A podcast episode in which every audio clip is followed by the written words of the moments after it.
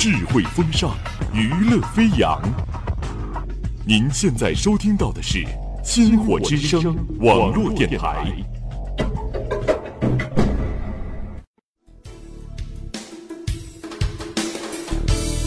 听千世繁华，品百味书香。星火故事会与你一起品味百态人生。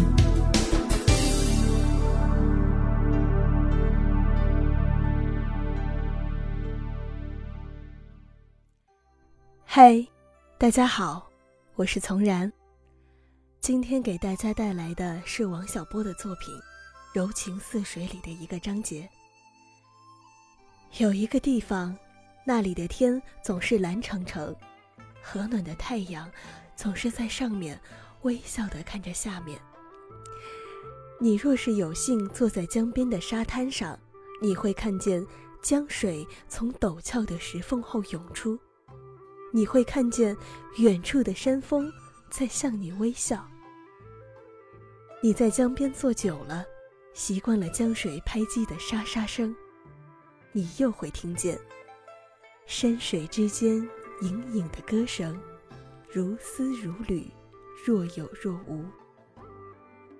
这个好地方的名字和这个地方一样美妙，阳朔。这条江的名字。和这条江一样可爱，漓江。人们说这个地方有过一位歌声极为美妙的人，这位歌仙叫刘三姐。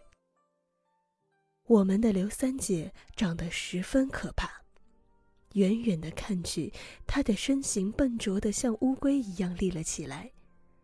等你一走近，你会发现脸皮黑里透着紫。眼角朝下耷拉着，露出红色的结膜。脸很圆，头很大，脸皮打着皱，像干瘪了一半的大西瓜。刘三姐的容貌就是这么可怕，但是她的心底又是特别善良，乐于助人，慷慨温存，而且勤劳。刘三姐有一个优美的歌喉，又响亮又圆润。夏天来了，天气一天天热起来，年轻的人们晚上在家的时间越来越少，附近的山上奏起了歌声。按照惯例，有这么个习俗：每年七月七晚上，青年男女来到野外对歌。刘三姐深吸了一口气，闭上了眼睛。猛然的，她的歌冲出了喉咙，好像五脏六腑都在唱。过了一会儿，对面山上传来一个热情奔放的男高音。刘三姐的心砰砰跳，脸都红了。于是作歌答道：“我是白沙刘三姐。”才唱了一句，就被对面一声尖叫所打断。这一夜，刘三姐再没找到对歌的人。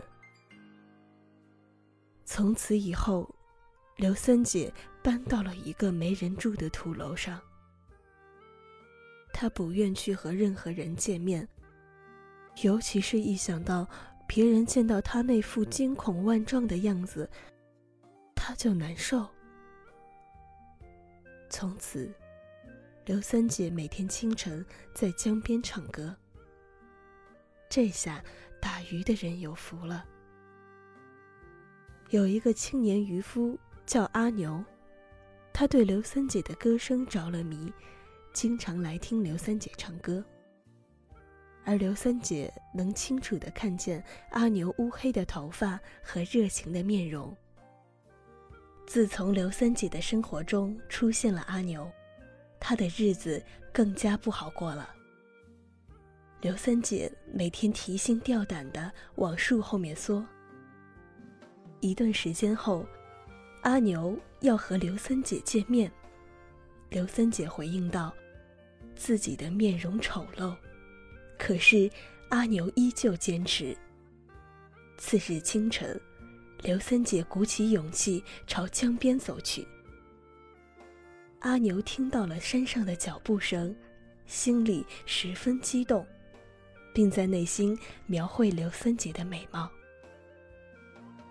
结果，从树后伸出了一张烂茄子似的鬼脸。阿牛瞠目结舌，一屁股坐在竹排上，被江水带到了下游。之后的阿牛被渔夫发现，阿牛从此不会说话，神志痴迷。从此以后，人们再也没有见过刘三姐。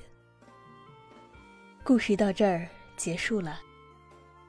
小时候我们听过刘三姐的故事，那个时候给我们留下的印象是人美歌甜。但是，在王小波的书中却把刘三姐丑化。其实悲剧比喜剧更具有感染性，就像是生活当中痛苦比快乐蕴含了更多的人生哲理一样。在《柔水似情》这本书中，王小波让人感到的是彻底的痛苦与绝望，但是在某种意义上，这也正是王小波价值立场的所在。